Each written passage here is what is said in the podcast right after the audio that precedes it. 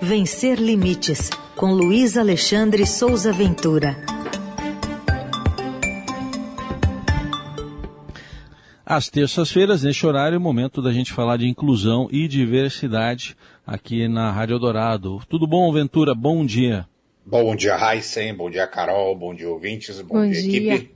Vamos destacar aqui uma data que está chegando, sexta-feira agora, 3 de dezembro, é o Dia Internacional das Pessoas com Deficiência, essa data que foi instituída pela ONU, né, Ventura?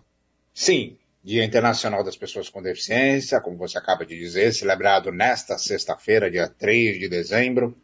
O, le... o tema desse ano, definido pela ONU, é liderança e participação das pessoas com deficiência por um mundo pós-Covid-19 inclusivo, acessível e sustentável. A ONU adora esses temas longos, né? Nesse ano, eles incluíram acessibilidade e inclusão com o protagonismo das pessoas com deficiência e a sustentabilidade. Algo muito próximo, em sintonia com os pilares do tal ESG, que ganhou a atenção das empresas públicas e privadas aqui no Brasil, principalmente a partir do ano passado.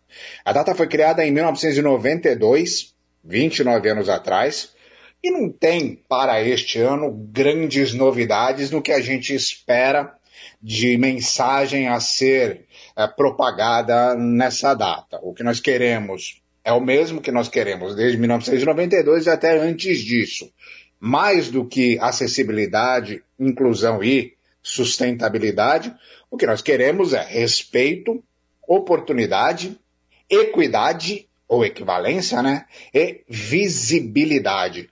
Uh, eu creio que a única mudança que 2021 pode nos trazer a respeito dessa data é porque há agora uma ampliação do conhecimento sobre o capacitismo e o seu significado, que é o preconceito e a discriminação, o pré-julgamento e a definição da pessoa por causa da deficiência. Esse termo capacitismo é uma maneira que foi encontrada para explicar para as pessoas o que é o resumo de uma pessoa pela deficiência.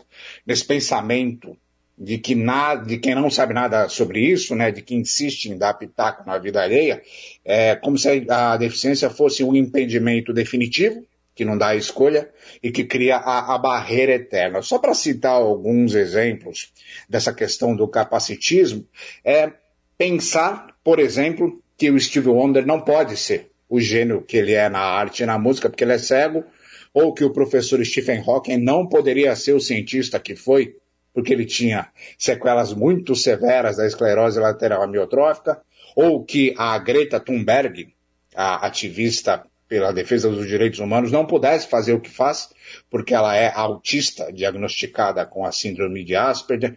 E aqui no Brasil, como se a senadora Mara Gabrilli e a jornalista da TV Globo, a Flávia Sintra, lá do Fantástico, não pudessem ser as profissionais que são, exatamente porque elas são tetraplégicas e até se, porque eu, Alexandre, não poderia ser jornalista porque eu sou uma pessoa com deficiências físicas. E essa lista de pessoas com deficiência que se destacam ela é bem grande. Então, em resumo, o que se espera do Dia Internacional das Pessoas com Deficiência, de um bilhão de pessoas com deficiência no mundo, é a reafirmação do combate ao capacitismo, à invisibilidade e à exclusão. Muito bom, boa reflexão, é bom, boa lembrança, na verdade, Ventura, de algo que a gente é, tem que reforçar todos os dias. Nesse uhum. sentido, que bibliografia você indica para a gente continuar nesse sentido? Então, hoje eu não vou indicar um livro especificamente. Eu vou falar sobre um projeto de livros acessíveis, chama Livros Acessíveis, inclusive o projeto, que é da Secretaria de Estado dos Direitos da Pessoa com Deficiência de São Paulo. É um projeto aqui do governo de São Paulo. É um projeto recente, tem atualmente 17 títulos e tem clássicos da literatura mundial, tem A Volta ao Mundo em 80 Dias, tem Peter Pan, tem livros de gente muito boa do Brasil, tem Clarice Lispector com A Mulher que Matou os Peixes, tem O Menino Azul da Cecília Meirelles. É, todos esses livros, nesse projeto Livros Acessíveis, eles são publicados nessas versões acessíveis com narração e o texto em português, com audiodescrição, com animação das imagens, com tradução e interpretação em libras e com a leitura fácil, com a, é, a, a leitura acessível para ampliar a compreensão, principalmente para pessoas com deficiência intelectual.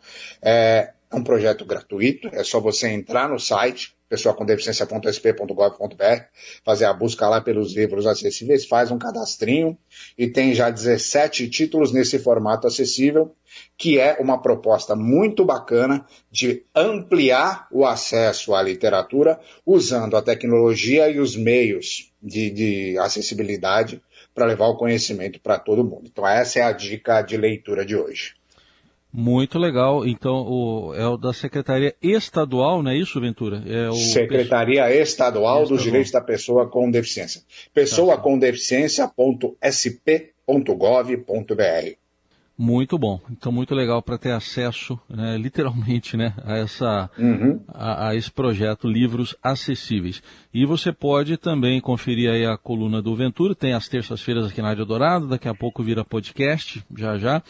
E também pode segui-lo lá no blog Vencer Limites, que está no portal do Estadão. Terça-feira que vem tem mais. Obrigado, Ventura. Boa semana. Um abraço para todo mundo.